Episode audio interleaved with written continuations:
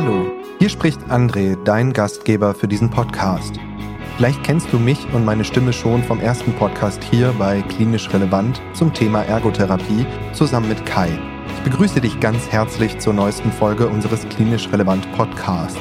Nochmal ganz kurz, falls du klinisch relevant als Fortbildungsplattform noch nicht kennen solltest, wir laden dich ganz herzlich ein, weiter in unseren Podcast zu hören, beziehungsweise dich auf www.klinisch-relevant.de einmal umzuschauen. Du findest hier bereits die unterschiedlichsten Beiträge von Ärzten, Heilmittelerbringern und aus der Pflegewissenschaft. Heute in diesem zweiten Podcast zum Thema Ergotherapie geht es um den Begriff der Betätigung versus den Begriff der Beschäftigung. Ich lasse meinen Gedanken zu diesem Thema freien Lauf und stelle diesen Inhalt auch gerne zur Diskussion. Gerne kannst du mir zum Thema Rückmeldungen und Anregungen zukommen lassen. Du erreichst mich am besten unter der E-Mail-Adresse andre.eckerkunst.klinisch-relevant.de. Im Anschluss an meine Gedanken gibt es dann noch ein kurzes Interview mit meiner Kollegin Fabiane Delfos. Hier berichtet sie uns ein wenig von ihrer Arbeit in einer Werk- und Begegnungsstätte. Du kannst dich im kommenden Monat passend dazu auf das Thema Therapiemotivation freuen. Warum? Das lässt sich nach diesem Podcast vielleicht erahnen. Viel Spaß beim Zuhören.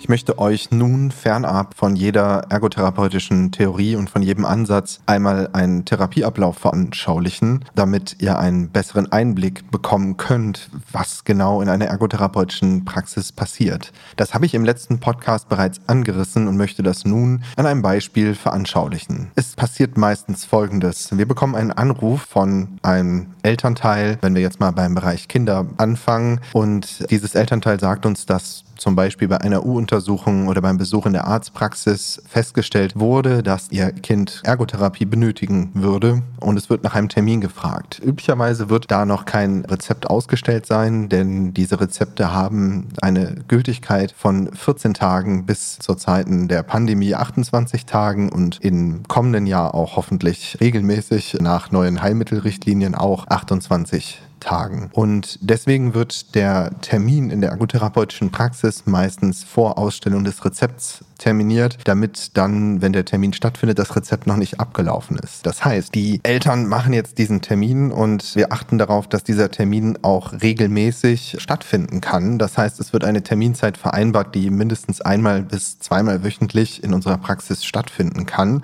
und auch für die Eltern und für das Kind und alle weiteren beteiligten Personen keine Belastung darstellt, wenn es dann wöchentlich stattfindet. Denn wenn man nur einen einzelnen Termin zum Gespräch jetzt buchen würde, dann wäre es so, dass wir danach nicht garantieren könnten, dass noch weitere Termine stattfinden, denn Kinder sind halt immer länger in den Schulen, in Ganztagsschulen oder in Angeboten wie der OGS bzw. OGATA, also in der offenen Ganztagsschule, im Angebot im Nachmittag und in der Betreuung. Und daher müssen wir halt schon darauf achten, dass das Kind gut zu uns einmal wöchentlich kommen kann. Und auf jeden Fall, dieser Termin ist jetzt gemacht. Die Eltern kommen zum Erstgesprächstermin. Das Kind wartet in der Regel je nach Alter und Gehen wir jetzt einfach mal von einem achtjährigen jungen Mann aus, der sich in der Schule nicht mehr gut konzentrieren kann oder auch zu Hause bei den Hausaufgaben Schwierigkeiten hat, sich zu konzentrieren. Denn das ist so das Hauptgebiet derzeit in unserer Praxis. Und ja, wir führen dann ein Elterngespräch und beziehen das Kind natürlich auch noch später mit ein. In der Regel hören wir uns erstmal an, warum denn die Ergotherapie stattfinden soll. Und da gibt es jetzt die unterschiedlichsten Klienten bzw. erweiterten Klienten, in dem Fall die Eltern, die entweder auch teilweise aus eigenem Antrieb zu uns gelangt sind. Teilweise hat die Schule oder der Kindergarten auch schon dazu geraten und der Arzt dementsprechend ausgestellt. Ich kann mir vorstellen und ich weiß es auch, dass Ärzte, Kinderärzte Schwierigkeiten haben, Ergotherapie auszustellen, weil es natürlich auch schwerfällt, in so einem kurzen Arzttermin festzustellen, ja,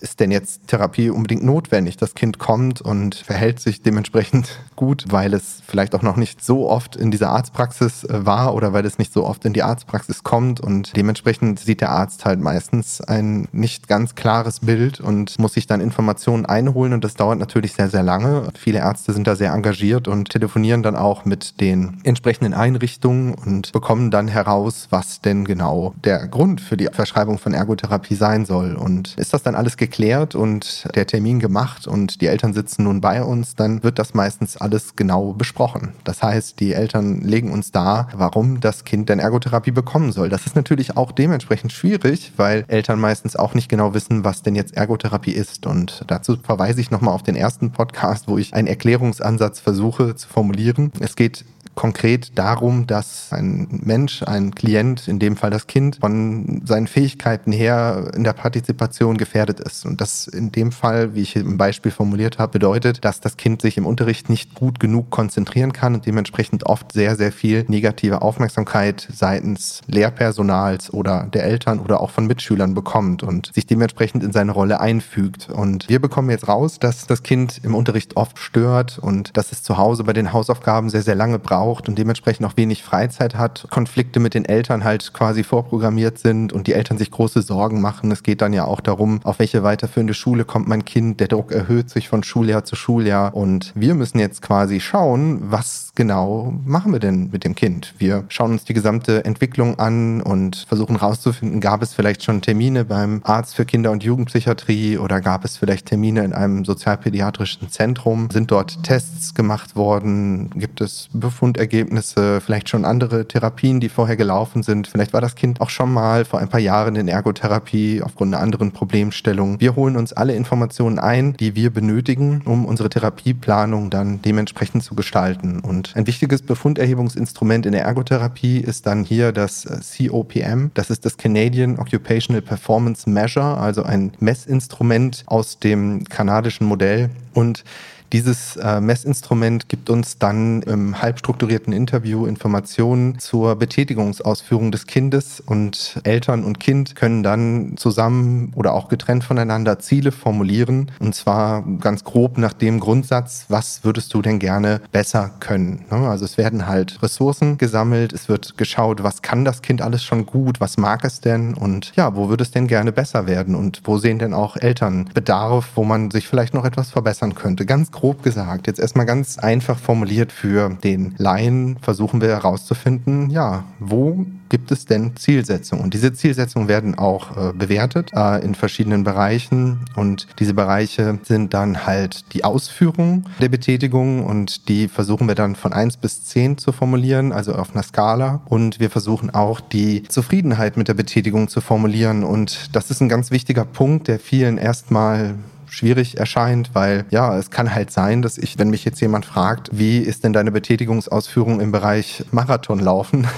da würde ich sagen, meine Betätigungsausführung im Bereich Marathonlaufen befindet sich auf der Eins, also quasi ich kann kein Marathon laufen und das würde ich dann in der Zufriedenheit vielleicht mit einer 10 bewerten, weil ich vielleicht gar kein Interesse am Marathonlaufen habe. Währenddessen würde ich jetzt meine Betätigungsausführung beim Billardspielen beziffern als, ja, das kann ich so fünf und äh, damit bin ich aber auch nur so drei zufrieden. Ich würde gern vielleicht ein bisschen besser Billard spielen können. Und äh, ja, so arbeitet man sich dann vor. Meistens ist es so, dass das Kind da schon sehr, sehr viele negative Erfahrungen gesammelt hat über die Jahre und sich auch über dieses negative Feedback ein wenig identifiziert und auch sich da eine gewisse Persönlichkeit gebildet hat und auch versucht wird, dieses Thema zu umgehen. Deswegen ist es hier besonders schwer. Je nach Reife des Kindes ist und je nach Alter natürlich auch ist es so, dass diese Ziele schon ganz klar vom Kind auch selbst formuliert werden oder sie werden übernommen, weil sie oft hören, sie sollen sich besser konzentrieren können. Wir versuchen diese Ziele so alltagsnah wie möglich zu formulieren. Das heißt nicht so, dass jetzt jemand zu uns kommt und sagt, ja, ähm, unser Ziel ist, das Kind soll sich besser konzentrieren können. Und dieses Ziel ist zwar schon mal formuliert, aber halt noch nicht smart formuliert. Smart formuliert bedeutet hier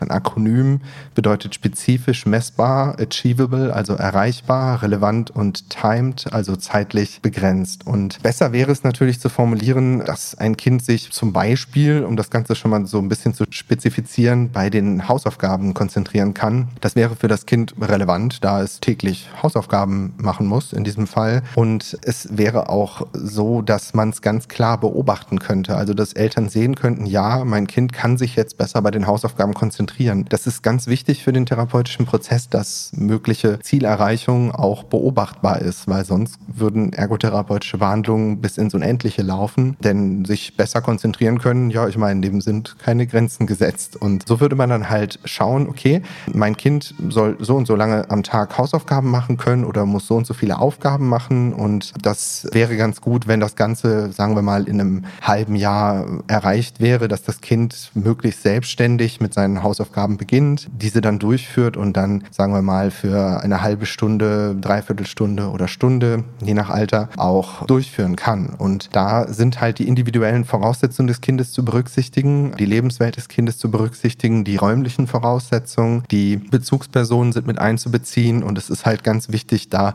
auch nicht unrealistisch äh, vorzugehen und kleinschrittig zu beginnen. Also Ziele erstmal in Nah- und Fernziele zu unterteilen und zu schauen, dass das auch für das Kind motivierend und erreichbar ist. Und in diesem Fall äh, haben wir jetzt mit den Eltern formuliert, dass das Kind sich bei den Hausaufgaben konzentrieren sollte, möglichst. Und als zweites Ziel ist auch formuliert, dass das Kind sich im Unterricht mehr beteiligen sollte, mehr melden sollte. Und da wird eventuell auch nochmal ein Telefonat mit der Lehrkraft stattfinden, denn die Betätigungsausführung in der Schule haben wir in diesem Gespräch noch nicht komplett abdecken und erfahren können. Und äh, ja, die Lehrerin sagt uns, dass das Kind eigentlich sehr interessiert und motiviert sein kann, aber halt in der Klasse jetzt etwas untergeht und auch sich sehr, sehr schnell ablenken lässt. Und sie hätte schon sehr, sehr vieles probiert. Das Kind sitzt teilweise ganz weit vorne am Lehrerpult und auch schon alleine und hat eine gewisse Sonderstellung. Und es wurden auch schon die verschiedensten Belohnungspläne ausprobiert, die jetzt auch noch nicht zum Erfolg geführt haben. Und ja, wir planen als Therapeuten jetzt auf jeden Fall noch weitere Ziele mit der Lehrkraft und versuchen dann diese auch zu erreichen. Und da ist natürlich Kommunikation sehr, sehr wichtig. Und eventuell auch noch ein Schulbesuch angesagt, den wir auch im Rahmen der therapeutischen Behandlung ausführen können. Hat der Arzt nämlich auf dem Rezept vermerkt, dass es eine Einschränkung in der Alltagsbewältigung gibt und dass ein Schulbesuch sinnvoll ist und ist dies auch mit dem Therapeuten und Arzt gemeinsam abgesprochen, dann kann im Rahmen der ergotherapeutischen Behandlung auch ein Besuch in der Schule oder im häuslichen Umfeld stattfinden. Das ist auf jeden Fall schon mal ein wichtiger Punkt. Darauf gehe ich auch nochmal in einem weiteren Podcast ein, wenn wir dann im nächsten Jahr auch die neuen Heilmittelrichtlinien und die neuen Verordnungsvordrucke haben, dann ist das ganz, ganz wichtig, nochmal zu verstehen für alle Beteiligten, wie denn so etwas genau ausgestellt wird. Deswegen werde ich da jetzt, weil das noch nicht ganz aktuelle Regeln mehr sind, äh, nicht näher darauf eingehen, aber es ist auf jeden Fall möglich. Und das Kind kommt zur ersten Stunde, wir lernen das Kind kennen, bauen eine Vertrauensbasis auf und fragen das Kind natürlich auch, was würdest du denn gerne besser können, was kannst du gut, was magst du, was interessiert dich? Und ja, das Kind ist völlig frei zu benennen im Rahmen des COPM, was es denn jetzt alles gerne noch besser können möchte und was es gerne machen möchte, was es mag, wie es sich selbst bewertet. Und ja, hier kommt jetzt raus, das Kind erzählt gar nicht so viel von der Konzentration. Es erzählt uns, dass es sich gerne besser mit seinen Eltern verstehen würde oder nicht mehr so viel Streit gerne zu Hause hätte. Und darauf kann man aufbauen im Rahmen einer klientenzentrierten, betätigungsorientierten Ergotherapie, indem man da drauf eingeht und mit dem Kind halt formuliert, warum ist es denn so, dass es zu Hause oft Streit gibt und woran liegt es, dass deine Mama manchmal eventuell nicht unbedingt zufrieden mit dem ist, was du tust. Und wenn das Kind das für sich erkennt und wir das auch zusammen herausbekommen haben, geht es dann an die Zielformulierung teilweise auch gemeinsam mit den Eltern wieder und wir versuchen dann zu formulieren, was denn erreichbar wäre, was relevant wäre für das Kind und terminieren das Ganze auch, sagen wir mal, auf ein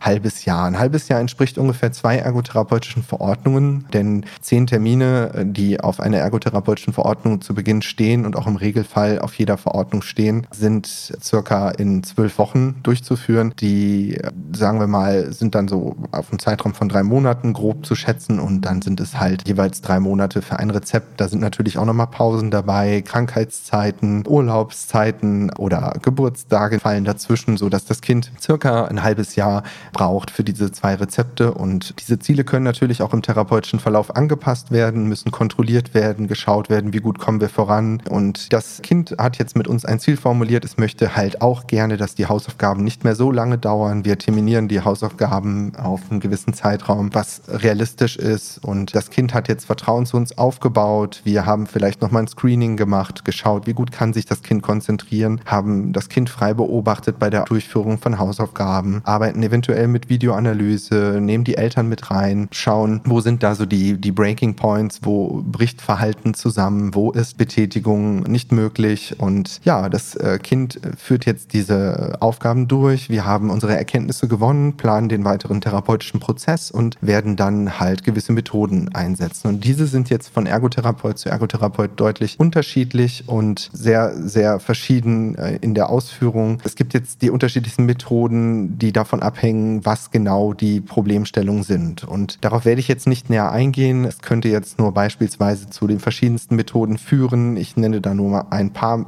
ergotherapeutische Methoden. Es wäre hier zum Beispiel die Gruppentherapie. Also wir können Ergotherapie auch in der Gruppe erbringen mit anderen Kindern, die zu diesem Thema gut passen würden. Wir können Ergotherapie auch einzeln natürlich durchführen. Wenn es jetzt bei den Hausaufgaben Beispiel bleibt, dann wäre es natürlich ganz sinnvoll, dass wir mit dem Kind daran arbeiten, selbstständig auch Probleme lösen zu können. Hier könnte zum Beispiel ein verhaltenstherapeutisch orientierter Ansatz, zum Beispiel nach TOP, THOP, Therapieprogramm für Kinder mit oppositioneller Problemstellung, sinnvoll sein. Und es kommt natürlich auf die Diagnose des Kindes an, auf die Vorbefunde des eventuell durchgeführten Assessments vom Arzt für Kinder- und Jugendpsychiatrie. Was für ein Intelligenzniveau liegt beim Kind vor? Wo genau sind die Problemstellungen? Lässt es sich eher schnell ablenken oder lenkt es sich selbst ab oder ist es einfach demotiviert aufgrund vieler negativer Vorerfahrungen? Und sollte das so sein, werden die Eltern sehr, sehr stark von uns jetzt in diesem Beispiel mit einbezogen durch Elterntrainings, Elterncoachings zu den Themen zum Beispiel, wie kann ich positiv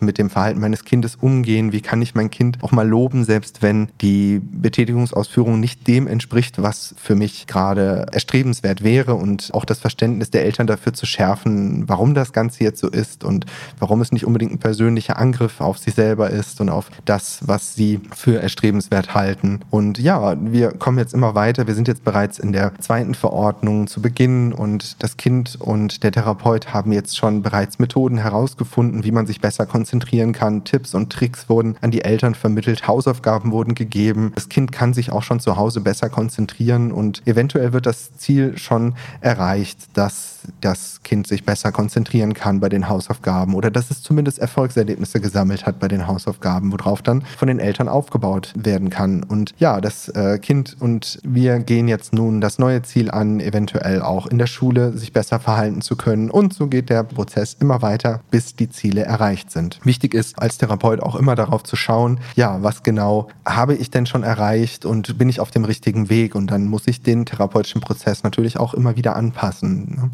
Das ist ganz wichtig und da ist Kommunikation wirklich ein ganz, ganz wichtiger Faktor. Die Eltern zu befragen, ob es denn zu Hause wirklich besser wird und wo sie noch Problemstellungen sehen und dementsprechend alles gegebenenfalls auch nochmal anzupassen. Wir nutzen da ähm, das Medium E-Mail sehr, sehr gerne, wo Eltern uns auch nochmal schreiben in Form eines Tagebuchs oder auch gerne in schriftlicher Form, wie es denn zu Hause so funktioniert. Und wir versuchen mit den Eltern auch zu besprechen, dass sie da einen großen Wert darauf legen sollen, positive Ereignisse zu notieren und diese dem Kind auch mitzuteilen. Aber um das jetzt nochmal zu konkretisieren, das würde zu weit führen. Warum ich dieses Beispiel überhaupt erzählt habe, es ist so, dass mir und allen Ergotherapeuten eigentlich total wichtig ist, dass Ergotherapie auf sinnvoller Betätigung aufgebaut ist. Und das führt mich auch zum Thema dieses Podcasts. Was ist Betätigung. Wenn man überlegt, dass Ergotherapie früher einmal Beschäftigungstherapie hieß oder zum Teil Beschäftigungstherapie hieß, dann habe ich ja auch bereits im ersten Podcast angesprochen, dass das eigentlich mittlerweile ein sehr, sehr negativer Ausdruck ist, dass Ergotherapie auch sehr, sehr kryptisch wirkt, also der Begriff Ergotherapie nicht viel aussagt und wir von diesem Begriff Beschäftigungstherapie halt versuchen wegzukommen. Es ist sehr schade, denn das Wort Beschäftigung an sich, das habe ich mal bei Wikipedia nachgeschlagen und da schaue ich jetzt mal rein, was genau Beschäftigung bedeutet. Und bei Wikipedia äh, steht, dass der Begriff Beschäftigung in der Umgangssprache und im Recht verschiedene Bedeutungen hat und im weitesten Sinn bedeutet er, dass sich jemand mit einer Sache befasst, also dass er beschäftigt ist. Und dann gibt es hier ein paar Beispiele zum Sozialrecht und was genau Beschäftigung bedeutet. Beschäftigung ist ja auch ein Synonym für Arbeit, was ich in dem Fall wieder sehr, sehr interessant finde, denn wenn man sagt, man ist in Beschäftigung, dann ist man in Arbeit und Arbeit ist Lebensgrundlage. Und auf der anderen Seite nutzen wir die, ja, bist du irgendwie beschäftigt, auch gerne als du tust irgendetwas, aber nichts, was jetzt unbedingt sinnvoll ist. Und ich denke, da haben wir einfach ein begriffliches Problem Also ich als Ergotherapeut gehe ja auch einer selbstständigen Beschäftigung nach und ich würde nicht sagen, dass diese Beschäftigung keinen Sinn für mich oder für andere Menschen hat. Und Beschäftigung in der Freizeit ist vielleicht genau das, was viele Menschen als abwertend im Begriff Beschäftigung sehen. Und dazu sagt Wikipedia, Freizeitbeschäftigung ist die Beschäftigung außerhalb der Arbeits- oder Schulzeit. Und während der Freizeitbeschäftigung erfahrene Erfolgserlebnisse, Kreativität, Freude, Spannung, Sport oder Wissenserwerb helfen nicht nur beim Wiederaufbau der geistigen und physischen Kräfte, sondern geben auch Lebensfreude und Kraft zur Bewältigung des Alltags. Das Ziel von Beschäftigung in der Freizeit ist das Erlangen innerer Befriedigung, etwa durch aktives Verbringen der Freizeit. Freizeitbeschäftigung ist kein Zwang, das heißt, dass Anfang und Ende oft frei wählbar sind. Aufgestaute Aggressionen und funktionale Erregungszustände können in der Freizeit durch sinnvolle Aktivitäten wie Sport, Spiel oder auch gezielte Entspannungsübungen abgebaut werden. Fehlt es an erfüllender Freizeitbeschäftigung, wird Langeweile erlebt. Bevorzugte Freizeittätigkeiten werden als Hobby bezeichnet. Ja, und das erlebe ich auch oft im Elterngespräch, wenn Väter und Mütter vor mir sitzen. Da gibt es unterschiedliche Auffassungen davon, was Freizeitbeschäftigung sein könnte und was als sinnvoll erlebt wird. Väter, und ich will das natürlich nicht verallgemeinern, aber ich habe es jetzt halt in mehreren Fällen schon gehört, erleben das Spiel oder das Hobby nicht unbedingt als sinnvolle Beschäftigung. Und das sehe ich als Ergotherapeut komplett anders, denn beim Spiel, gerade um das mal aufzugreifen, erleben wir uns in einer guten Übungssituation, die dann auch gut übertragen werden kann auf andere Lebensbereiche. Also in einem Spiel können wir uns sozial trainieren, in einem Spiel können wir uns in der Konzentration trainieren und äh, deswegen nutzen Ergotherapeuten auch Spiele gerne als Medium oder als Tipp und Trick für zu Hause, weil hier einfach eine positive Grundstimmung für bestimmte Fertigkeiten erlangt werden kann und ja, einfach gut trainiert werden kann. Und oft höre ich von Elternteilen, dass Spielen in ihrer Familie keinen hohen Stellenwert hat oder dass das was für Kinder sei oder dass das Kind schon zu alt wäre oder dass man selber auch schon nicht so gerne gespielt hat früher und nicht gerne spielt. Und ja, das ist so ein, so ein Bereich, wo ich sage, das kann durchaus eine sehr, sehr sinnvolle Betätigung sein, zu spielen. Denn wir beachten halt die Bereiche Produktivität und Freizeit in der Ergotherapie. Und wenn wir jetzt mit einem Kind darüber reden, ja, was sind denn deine Ziele im COPM zum Beispiel, kann es halt sein, dass es uns sagt, ja, ähm, ich kann nicht so gut Drachen malen und mein Freund, der Max, kann viel, viel besser Drachen malen. Und mein Ziel ist es, ich möchte gerne besser Drachen malen können. Und dann ist dieses Ziel des Kindes auch ein Ziel für die Ergotherapie und etwas, wo das Kind sich erlebt und wo das Kind positive Erfahrungen sammeln kann oder auch selbst schaut, wie kann ich denn selbst Probleme lösen. Und das ist es ja auch, was es dann eventuell bei Mathe benötigt. Es sitzt vor einer Matheaufgabe, die es als negativ erlebt, weil das Kind gelernt hat, ich bin in Mathe nicht so gut oder mir sagt man oft, ich bin nicht so gut oder Lehrer schreiben mir schlechte Noten unter meine Matheaufgaben und ich habe eigentlich schon aufgegeben, in Mathe besser sein zu wollen. Wir können also über das Medium Spiel und den Bereich Freizeit auch positive Erfahrungen sammeln, die wir dann übertragen können auf andere Bereiche. Wenn wir jetzt zum Beispiel mit einem Kind Theorien erarbeiten, beziehungsweise Tipps und Tricks erarbeiten dafür, wie man mit einer Spielsituation umgehen kann, in der man Frust erlebt, dann können wir auch versuchen, diesen Trick auf etwas anderes anzuwenden, wie zum Beispiel die Matheaufgabe. So sieht eine ergotherapeutische Stunde dann aus. Übrigens, das Kind kommt, wir besprechen, was wir heute in der Stunde machen, führen dann vielleicht ein Spiel durch, in dem wir auch nochmal danach reflektieren, was genau passiert ist, gehen dann an die Betätigung Produktivität, also an die Matheaufgabe in dem Fall und schauen dann auch ähm, mit therapeutischer Begleitung, wie sich das Kind hier so schlägt und gehen dann hoffentlich sehr, sehr positiv im Elterngespräch im Abschluss an die Stunde oder auch im Beisein der Eltern aus der Stunde raus. Auch die Eltern haben hier die Chance, das Kind einmal anders zu erleben als im Kontext zu Hause oder in dem, was die Lehrerin denn über das Kind gesagt hat. Ja, also, was ist Betätigung? Was habe ich eigentlich heute so getan? Ja, Betätigung versus Beschäftigung war ja das Thema dieses Podcasts und ich bin heute Morgen aufgestanden. Wir haben heute Samstag, während ich das aufnehme. Und als allererstes bin ich erstmal ähm, ins Badezimmer gegangen und habe mich so für den Tag fertig gemacht. Eine schon relativ sinnvolle Betätigung, wenn man mich fragen würde. Dann, dann würde ich sagen, ja, das macht schon Sinn, sich frisch zu machen. Erstmal fühlt man sich besser. Zweitens, die anderen empfinden einem auch als angenehmer. Und als ich das dann gemacht habe und mich dann auch nochmal umgezogen habe und fertig gemacht habe, bin ich in die Stadt gegangen und habe dort etwas zum Frühstücken gekauft gekauft für die Familie und das hat meine Familie auch ziemlich sinnvoll gefunden, denn wir konnten uns versorgen mit verschiedensten Dingen, die man so aufs Brötchen schmieren kann und auch das Brötchen war natürlich dabei und das war auch ziemlich gut und danach haben wir gesagt, heute ist der Nicht-Pause-Tag, wir machen heute direkt weiter und gehen spazieren und sind dann eine Runde um einen See gelaufen. Auch meiner Meinung nach eine ziemlich sinnvolle Betätigung. Einmal für meine Gesundheit, denn das macht schon Sinn, sich zu bewegen am Tag. Ich glaube, eine Stunde pro Tag ist da schon ganz gut, um nicht abzubauen. Und als wir dann um den See herumgegangen sind und zu Hause waren, habe ich gesagt, so, heute nehme ich mal einen Podcast auf. Auch eine für mich relativ sinnvolle Betätigung, denn ich kann es schaffen, mich selbst auszudrücken und auch was zu lernen selber und auch etwas zu vermitteln und sitze jetzt gerade hier und ja, befinde mich halt selbst in einer Betätigung. Und wenn man jetzt den Unterschied zwischen Betätigung und Beschäftigung suchen will, meiner Meinung nach ist das ehrlich gesagt gar nicht wirklich möglich. Wir sprechen zwar in der Ergotherapie von Betätigung, aber meiner Meinung nach auch ein wenig in Abgrenzung zum Begriff Beschäftigung, der ja teilweise etwas negativ dargestellt wird. Wenn ich mich beschäftige mit etwas, dann ist das ja eigentlich etwas, was auch mit Lernen zu tun hat. Ich beschäftige mich mit einem Thema, jetzt zum Beispiel mit dem Thema Beschäftigung und Betätigung und lerne hier auch etwas, weil ich mich intensiv damit beschäftige und vermittle auch in diesem Fall etwas, weil ich darüber spreche. Betätigung klingt sinnvoller. Betätigung, die Tat, etwas tun. Etwas, was wir eigentlich nicht sagen sollen, denn tun, tun sagt man ja irgendwie nicht. Wenn ich mit Kindern darüber spreche, dass sie etwas tun sollen, wird mir oft gesagt, das sagt man nicht. Äh, tu dies, tu das. Das finde ich auch immer sehr, sehr interessant. Aber eine Tat, etwas, was man getan hat, das stellt einen zufrieden. Und das Kind, was jetzt mit mir die Matheaufgabe bewältigt hat, das hat etwas Sinnvolles getan. Es hat sich betätigt, es hat sich mit etwas beschäftigt. Das sind sprachliche Probleme. Wir könnten die jetzt komplett versuchen aufzudröseln. Ich nutze in der Praxis immer den Begriff Betätigung und den Begriff sinnvolle Betätigung und eher weniger das Wort Beschäftigung. Und ich denke einfach, dass das historische Gründe hat. Und wenn man sich jetzt einfach mal das Interview mit Fabiane Delfos anhört, was ich in meiner Praxis habe führen dürfen, dann wird einem schnell klar, dass auch Fabiane Probleme damit hat, sich zu erklären, wenn sie zum Beispiel an den Punkt kommt, was sie mit den Patienten genau tut. Denn was macht sie? Sie beschäftigt diese Menschen. Und jemand Außenstehendes, der vorbeigeht, würde sagen, okay, die Therapeutin hat den Patient beschäftigt. Naja, okay, das ist nicht besonders viel.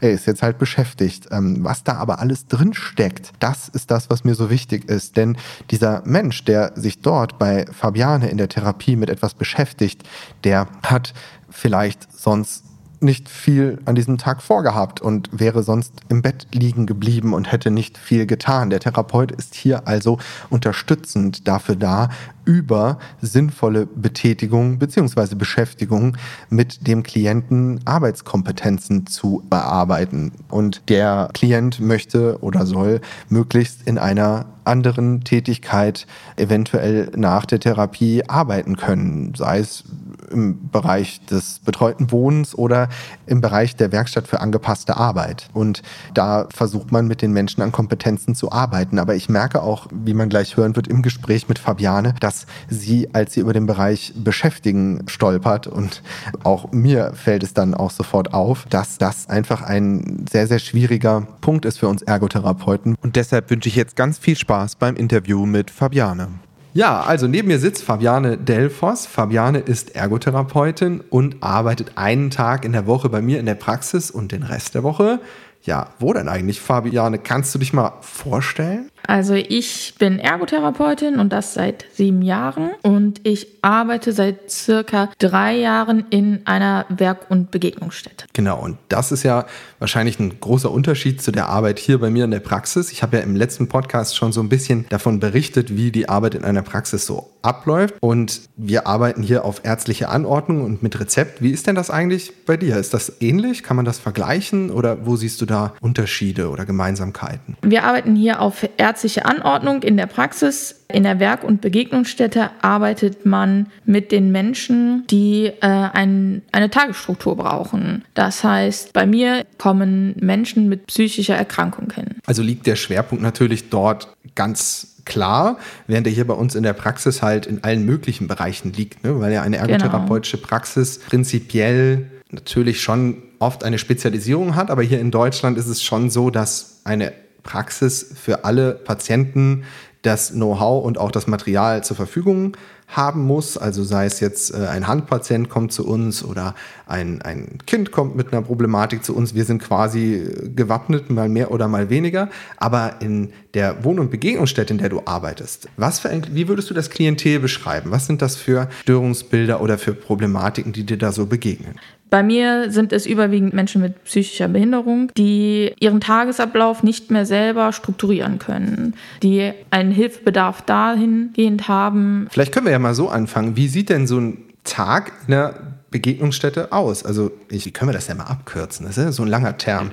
In der WUP. In der WUP. Wie, wie, sieht denn so ein Tag in der WUP aus? Also, der beginnt ja vielleicht auch schon bevor deine Dienstzeit beginnt. Wie läuft diesen, dieser Tag denn für die Klienten, Schrägstrich Patienten dort ab? Also, man muss sich das erstmal so vorstellen: Es ist ein Wohnhaus. In dem Wohnhaus, wo ich arbeite, leben circa 26 Menschen. Die kommen nicht alle zu mir, denn manche fahren auch in eine äh, Werkstatt für Menschen mit Behinderung die das jedoch nicht mehr schaffen, kommen zu mir. Und da fängt der Tag halt so an, dass Menschen motiviert werden müssen, morgens zu mir zu kommen. Wichtig ist da, der Mensch muss pünktlich aufstehen. Die Klienten, die du da betreust, die müssen morgens natürlich, so wie wir auch, für unsere Arbeit früh aufstehen. Ne? Genau. Und wenn genau. man das nicht schafft, dann kommt man zu spät oder, weiß ich nicht, verpasst seinen Bus und kommt noch viel später. Also das ist natürlich eine, eine Kompetenz, die unglaublich wichtig ist. Das heißt, ihr setzt an solchen Kompetenzen an, dann fällt das Ganze wahrscheinlich auch sehr in den Bereich der Arbeitstherapie. Genau da hast du was gesagt. Und zwar ist das die niederschwelligste Form der Arbeitstherapie, um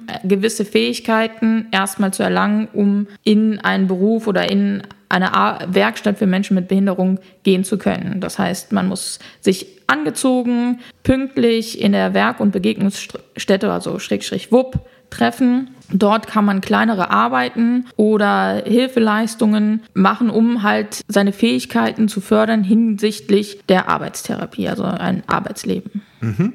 Wo wohnen denn diese Menschen? Wohnen sie auch dort oder ist das halt äh, eher so, dass sie von zu Hause kommen oder aus anderen Einrichtungen? Kommen sie alle aus derselben Einrichtung oder von verschiedenen? Das ist unterschiedlich. Die meisten kommen aus dem Wohnhaus, wo, da, wo die Werk- und Begegnungsstätte angegliedert ist. Es gibt aber auch externe Klienten, die aus dem betreuten Wohnen kommen oder auch privat kommen möchten. Mhm. Arbeiten denn dort noch mehr Ergotherapeuten oder wie genau ist das aufgestellt bei euch? Also ich bin die einzige Ergotherapeutin dort. Das andere sind Sozialarbeiter, Heilpädagogen, die dort arbeiten. Mhm. Das heißt, euer Team besteht also aus einer Ergotherapeutin, Sozialpädagogen und Heilpädagogen, Sozialpädagogen, genau. Heilerziehungspfleger haben mhm. wir. Die arbeiten aber überwiegend im Wohnbereich. Mhm. Was wir auch haben, sind Menschen, die vorher einen anderen Beruf erlernt haben, wie es kann ein handwerklicher Beruf sein, die dann eine Schulung gemacht haben, um bei uns eine soziale Arbeit durchzuführen. Ja, und das heißt, das geht ja auch schon ziemlich in den Bereich Ergotherapie. Ich meine, Ergotherapie kommt etwas aus dem Handwerk. Das heißt, früher haben das oft Menschen gemacht, die vorher einen Handwerksberuf erlernt haben und sind dann quasi umgestiegen, sind Ergotherapeuten geworden. Bei euch scheint das ja eine nette Kombination aus der modernen Ergotherapeutin, also dir, sowie aus Handwerk und anderen Bereichen, Sozialpädagogen etc. zu sein. Das heißt, eure Arbeit ist schon recht interdisziplinär. Gibt es da auch Zusammenkünfte, wo ihr euch dann austauscht über die Bewohner oder Schrägstrich Klienten? Ja, und zwar gibt das mit dem Pflegepersonal, weil man gewisse Dinge ja auch zusammen absprechen muss. Was sind die Ziele des Einzelnen? Ist es ein Ziel, morgens pünktlich zu sein? Das heißt, der Klient müsste dann ja auch morgens früh geweckt werden oder mit der Pflege absprechen, dass er früh geweckt werden möchte, um pünktlich bei der Arbeit zu sein, gewisse Tätigkeiten durchzuführen. Je nachdem, ja, mhm. das wird dann abgesprochen. Und sind das dann Einzeltherapien? Kann man sich das so vorstellen wie in der Praxis bei mir, dass es äh, so ist, dass man sich eine gewisse Zeit zusammensetzt und dann etwas plant, bespricht? Oder ist das eher so fließend über den Tag, dass man ergotherapeutisch begleitet, so? Also bei dir jetzt speziell? Es ist ein Gemisch aus beidem. Es wird mit jedem Klienten zusammen festgelegt, welche Ziele er im Laufe der Zeit hat. Es werden Fern- und Nahziele gelegt, also das ist, was man halt in, an, an, einem Tag erreichen möchte oder was in der Zukunft irgendwann erreicht werden möchte. Wie zum Beispiel irgendwann in eine Werkstatt für Menschen mit Behinderung arbeiten gehen zu können oder auch wieder auf den ersten Arbeitsmarkt gehen zu können. Und passiert das oft? Zweites? Mm, auf den ersten Arbeitsmarkt eher weniger. Das ist immer das Ziel, ja aber. Gibt es den Klienten bei euch, also gibt es Bewohner oder Klienten? Ich bin mir eigentlich gesagt unsicher, was ich dir also sagen soll. es sind Bewohner des Hauses, bei mir sind sie Klienten, weil okay. Okay, die okay. sind Kunden bei mir quasi. Also dann gehen wir ja mal von dir aus. Also gibt es dort Klienten, die lange Zeit kommen? Also wie lange kommen sie überhaupt? Und naja, oder gibt es auch welche, wo es relativ schnell erreicht wird, die Zielsetzung? Also ein Muss für die Zeit, die sie kommen müssen in der Woche, liegt bei drei Tagen a zwei Stunden. Das heißt, sie müssen insgesamt die Woche sechs Stunden kommen. Ja. Also das, die sollen ja schon sich an genau. gewisse Regelungen halten. Was würdest du denn sagen? Kommen, also du hast jetzt gesagt, äh, wie viel sie am Tag oder in der Woche kommen, aber was für einen Zeitraum kommen sie? Das fehlt. Was würdest du sagen? Was ist da so äh, typisch? Meistens ist es die Zeit, für die sie in dem Haus wohnen, also in dem betreuten Wohnen, ist das auch die Zeit, die sie kommen. Oder halt, nachdem sie quasi in Rente gegangen sind aus der Werkstatt für Menschen mit Behinderung, danach um halt weiter eine Tagesstruktur zu erhalten oder zu erlangen, kommen sie dann in die Werk- und Begegnungsstätte. Mhm. Okay, und wie genau ist es dann? Kommen deine Klienten gerne oder fühlen sie sich oft, also da gibt es sicherlich die und die, das ist ja bei uns in der Praxis auch genauso. Ich meine, wer kommt schon gerne zu einer Therapie, es sei denn, man fühlt sich dadurch mhm. wohler, natürlich, dann, dass man Effekt spürt, dass man davon profitiert. Aber wir haben ja durchaus viele Patienten, die aufgrund von neurologischen Erkrankungen mhm. zu uns kommen, die sich bestimmt auch was Schöneres vorstellen könnten, als ständig zu Therapien zu gehen, so ganz allgemein gesagt. Aber wie ist das mit deinen Klienten? Sind sie eher so, werden sie hin beordert und erkennen dann irgendwann so, dass sie, dass sie davon was haben oder realisieren sie das überhaupt gar nicht so richtig äh, als Therapie für sich, sondern es ist ein weiteres Angebot oder kommen sie gerne? Ich hoffe es zumindest. Also das wäre wär schön.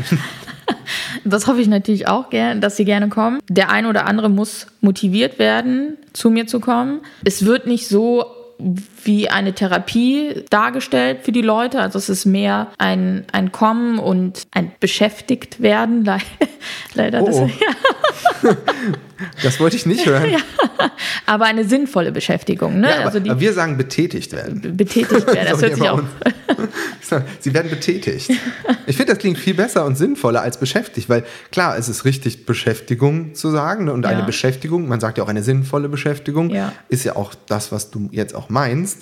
Aber für den Außenstehenden klingt beschäftigt werden nach etwas Sinnlosem. Ja, das hatte ich, letztens, hatte ich letztens wirklich auch. Ich habe eine Praktikantin und sie wollte mit einer Bewohnerin ein, eine Collage basteln mit Bildern über Weihnachten. Und ich habe sie dann gefragt, was hat das denn für einen Sinn, diese, diese Collage? Also was ist da für ein Sinn hinter für die Klientin oder für dich? Also wo liegt da der Sinn? Und es war einfach nur das Bild, was gemacht werden sollte. Und dann habe ich sie gefragt, will will die Person das denn machen oder will sie sich das nachher ins Zimmer hängen? Hat gesagt, nö. Und dann ja. habe ich gesagt, dann macht das gar keinen Sinn. Also dann ist das keine sinnvolle Betätigung. Dann wäre das einfach nur ein Ausschneiden von Bildern und Aufkleben und das wird am Ende weggeschmissen. Das wäre überhaupt nicht klientenzentriert. Das Nein. käme dann nicht vom Klienten her oder es käme auch nicht unbedingt aus einer sinnhaften Richtung, dass der Therapeut sagt, die und die Kompetenz möchte ich damit mhm. erlernen. Aber deswegen ist sie auch eine Praktikantin wahrscheinlich ja. und äh, bestimmt trotzdem gerne bei euch und wird noch viel lernen von dir. Aber es ist trotzdem bei uns in unserem Beruf sehr wichtig, dass das Ziel halt gemeinsam formuliert wird, dass es halt auch sinnhaftig ist und dass es äh, das, was du an Methoden anwendest, und wenn es jetzt auch das Handwerk ist, irgendwas damit zu tun hat. Und das hätte ja zum Beispiel bei einer Collage auch so sein können, dass wenn jemand in der Dekoration arbeitet, dekoriert, dass, dass er vielleicht dadurch nochmal so ein bisschen lernt, sich zu strukturieren. Ich setze mir mal ein Ziel, so ungefähr soll das aussehen, das Bild. Ne? Das kann mhm. auch für andere Berufe eine sinnvolle Tätigkeit sein sein.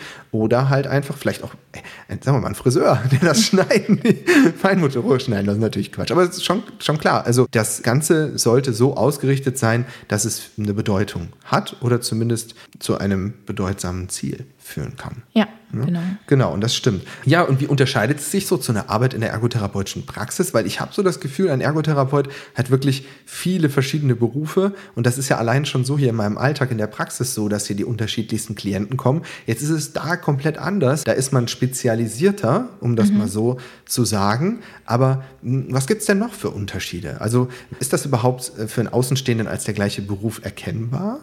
Würdest du das sagen, wenn man das so beobachtet als Praktikant? Ist das schon. Äh es ist schon sehr anders, würde okay. ich schon sagen. Also ich glaube, dass jemand, der jetzt den Beruf der Ergotherapeutin nicht so kennt und einfach nur einen Ergotherapeuten in der Praxis gesehen hat, wird sagen, hm, ist nicht unbedingt das Gleiche, was man macht. Die therapeutischen Ziele, die man so hat, die sind eher versteckt Also die sind nicht offensichtlich, wie es oft in der Praxis so ist. Man kommt, ne, es wird die Therapie an bestimmten Zielen, die man arbeitet, wird durchgeführt. Dort ist es eher so, dass man dann jemanden einbindet in eine Backgruppe, so dass, dass halt diese Person wieder lernt, alltagstägliche Dinge zusammen zu, durchzuführen. Man wird Schritt für Schritt bringt man die Menschen näher daran, also an. Ja, aber ich weiß, was, was du meinst. Es ist ja im Prinzip gar nicht so viel anders vielleicht, wenn ich jetzt mal die Behandlung von einem Kleinkind denke bei uns. Ne? Mhm. Ne? Also wenn es jetzt so, weiß ich nicht, drei Jahre alt ist und da kann man natürlich auch schon gemeinsame Ziele formulieren. Man formuliert sie vielleicht mit den Eltern oder mit Erziehern gemeinsam.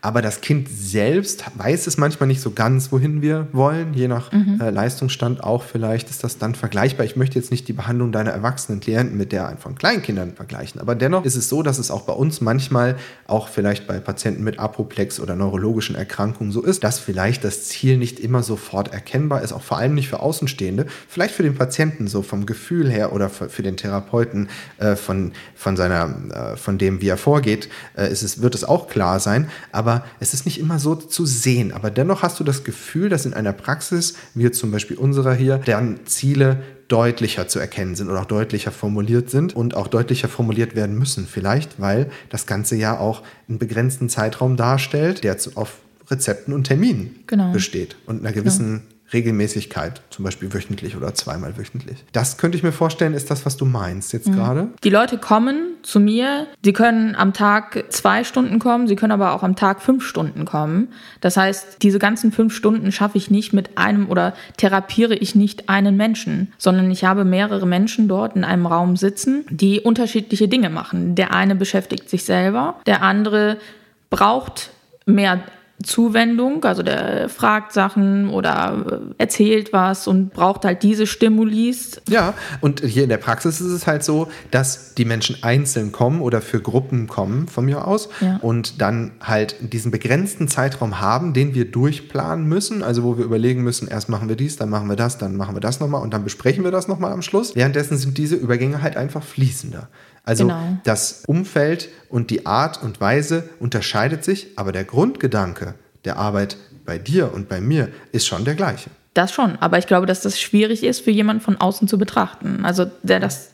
Das ist ja die Spezialität dieses Podcasts. Wir möchten gerne vermitteln, was unseren Beruf so einzigartig, aber auch so schwer zu verstehen macht. Also was, was halt quasi das Problem ist, daran Ergotherapie zu verstehen. Weil jetzt, und deswegen habe ich dich auch zum Gespräch gebeten, denke ich mal, wird es klarer. Ich habe im letzten Podcast erzählt, was Ergotherapie ist und bin auf diesen Bereich fast gar nicht eingegangen. Und jetzt gerade merke ich selbst auch im Gespräch, dass es mir noch schwerer fallen wird, wenn ich das nächste Mal in die Definition von Ergotherapie versuche abzugeben, weil es ja auch noch diese unterschiedlichen Bereiche gibt, die dann auch nochmal spezialisiert in verschiedenen Einrichtungen ganz anders gelebt werden. Aber ich glaube mhm. schon, der Grundgedanke, dass Betätigung sinnvoll ist oder dass es gewisse Kompetenzen gibt, die auch wichtig sind, um vielleicht wieder in Betätigung zu kommen oder um partizipieren zu können, dieser Grundgedanke vereint uns dann doch alle irgendwie. Ja, ja. Und das ist halt je nach Lebensabschnitt, je nach kognitiver Leistungsfähigkeit, je nach Erkrankungszustand, je nach Bild, je nachdem, wie ein Mensch sich über sein Leben hin entwickelt hat, immer sehr, sehr unterschiedlich zu sehen und ist dann halt bei einem Kleinkind, was zu mir in die Praxis kommt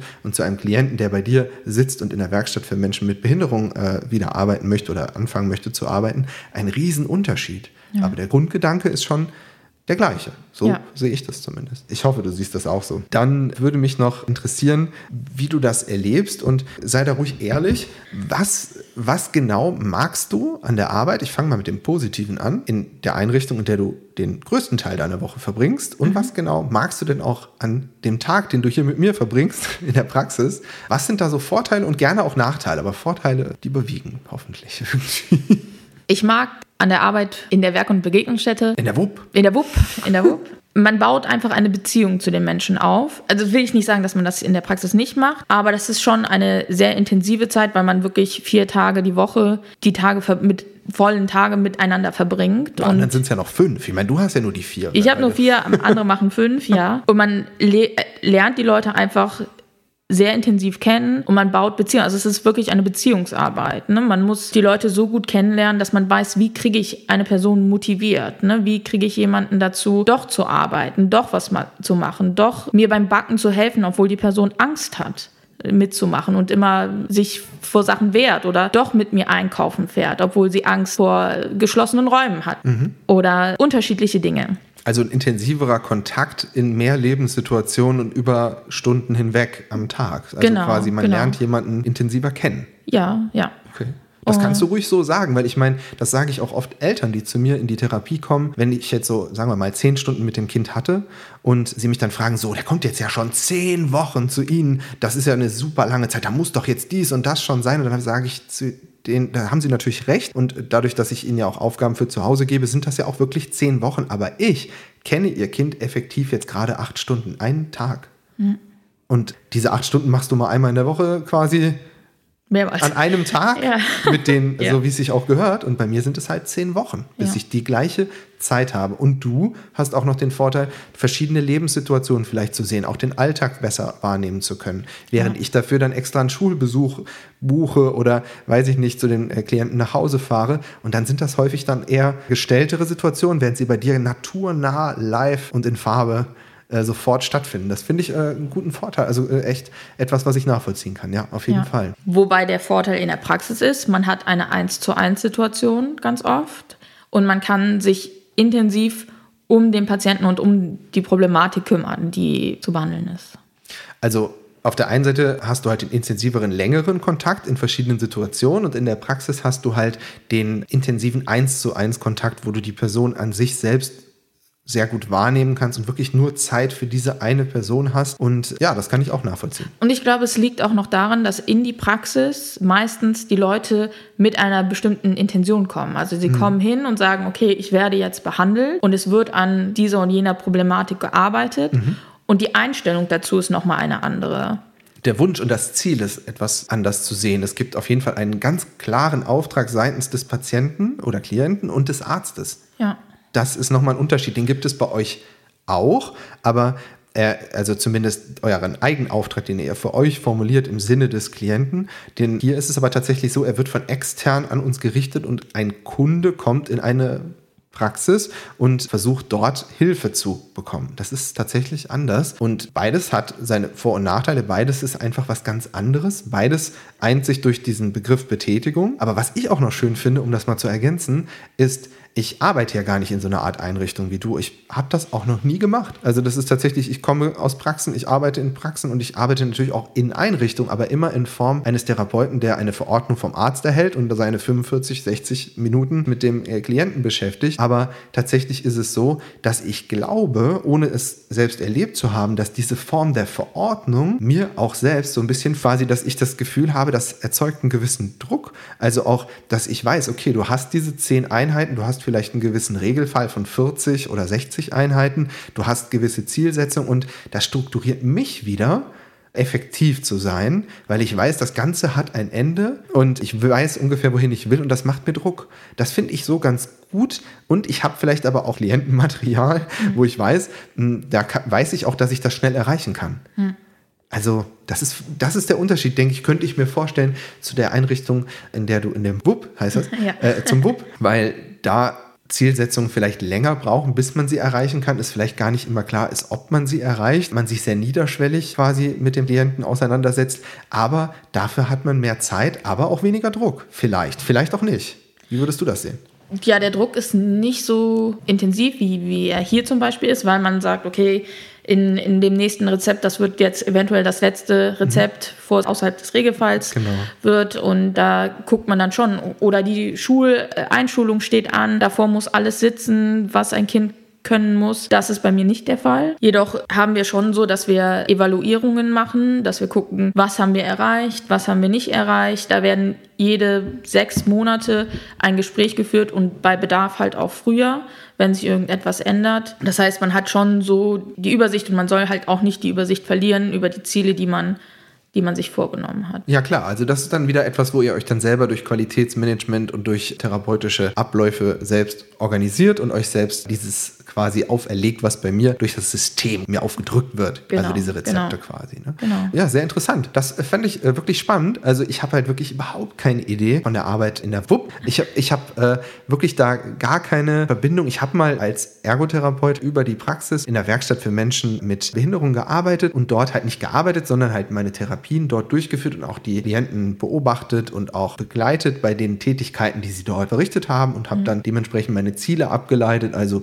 geschaut, ja, kann jetzt zum Beispiel nicht gut schrauben, müssen wir vielleicht an der Feinmotorik arbeiten oder schafft es nicht pünktlich am Arbeitsplatz zu sein. Das hat sich da schon sehr geähnelt. Nur ich war halt eher so der, der den Notfalleinsatz macht und du bist die, die grundlegend mitarbeitet und vorbereitet. Ne, so. Genau.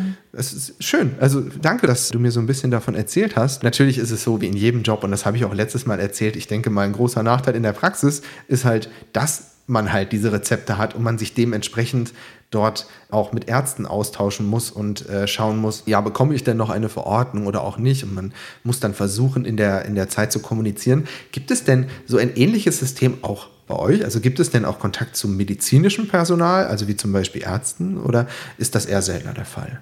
Also in die Wohnhäuser kommt alle zwei Wochen eine Ärztin zur Visite, die dann jeden Klienten, der dort ist, auch auch nur nach Wunsch einmal ein Gespräch macht. Aber so direkt, der direkte Ärztekontakt findet eher weniger statt. Also man kann, falls dringende Sachen sind, die werden meist ans Wohnhaus oder gehen halt an den Klienten selbst, an mich nicht. Ja, also das ist nicht so wie bei uns, dass ihr auf Anweisung eines Arztes arbeitet, sondern ihr arbeitet halt als Teil eines Teams relativ selbstständig in eure, also du jetzt bist ja, Ja. die einzige Ergotherapeutin, in dem, was du am besten kannst und hast da auch viele, vielleicht mehr Freiheiten, als ich die manchmal so habe. Das wäre noch so ein Punkt, wo ich sage, das ist auch nochmal ein schöner Vorteil und etwas, was ich mir für unseren Bereich halt in der ambulanten Praxisarbeit auch äh, wünschen würde, dass man da halt mehr Freiheiten hätte. Ich will, ich will gar nicht unbedingt sagen, dass ich, ich möchte auf keinen Fall ohne Ärzte arbeiten oder ohne interdisziplinäre Arbeit mit anderen Berufsgruppen, aber ich wünsche mir manchmal, dass wenn wir jetzt sagen, das wäre Therapie, wo wir finden, die sollte noch weitergehen, dass uns da auch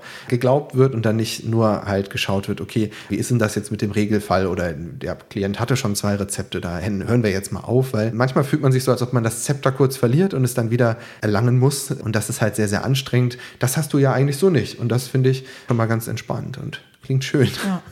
Was, was bei uns ein bisschen, wenn wir jetzt mal von Druck reden, ist der Druck, dass die Leute wirklich zwei Stunden an drei Tagen kommen. Das ist nicht immer der Fall. Also das hört sich jetzt nach wenig an, aber das ist ein Druck de- oder ein, ein Druckpunkt, den wir erfüllen müssen. Das heißt, wir müssen den Menschen so motivieren, dreimal die Woche zwei, für zwei Stunden zu kommen.